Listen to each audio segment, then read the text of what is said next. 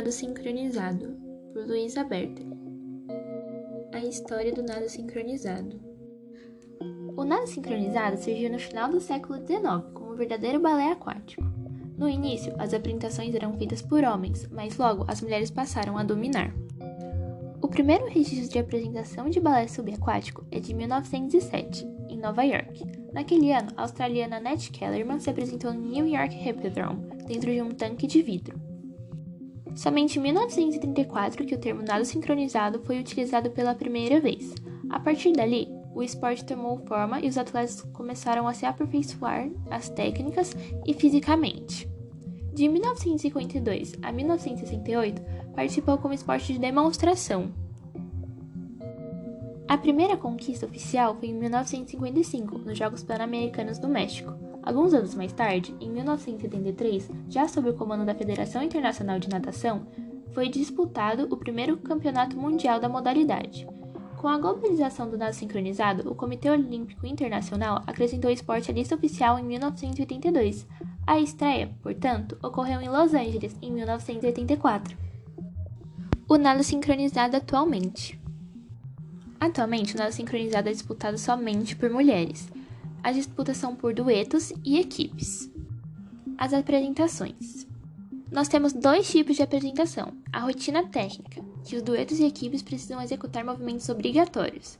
E o tempo para os duetos são 2 minutos e 20 segundos, e o tempo para as equipes são 2 minutos e 50 segundos. Já na rotina livre, duetos e equipes realizam apresentações sem restrições ou movimentos obrigatórios. Os tempos para os duetos são de 4 minutos e o tempo para as equipes são de 5 minutos. As equipes. Cada equipe pode inscrever nove atletas, mas apenas oito podem participar das apresentações. Especificações da piscina. A piscina tem 3 metros de profundidade, 20 metros de comprimento e 30 metros de largura. A piscina é equipada com alto-falantes para que as atletas ouçam a água mesmo debaixo da água. Avaliação. As notas para cada apresentação vão de 0 a 10.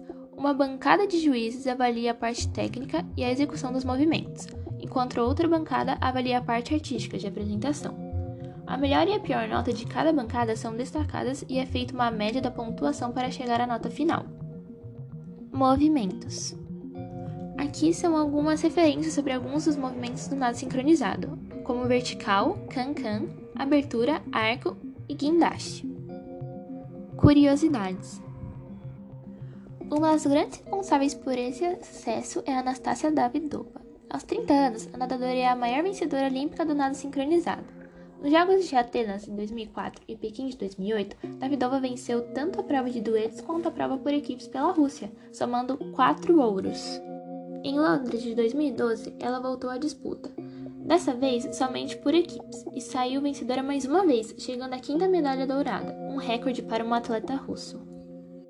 Entre 2001 e 2009, Davidova foi campeã mundial 12 vezes, depois da última edição dos Jogos, no entanto, a Rússia anunciou a aposentadoria e virou técnica. Das sete edições dos Jogos Olímpicos em que o nado sincronizado participou, a Rússia dominou o pódio, tanto no dueto quanto por equipes. Essas informações foram tiradas do site da Rede Nacional do Esporte. Espero que tenham gostado.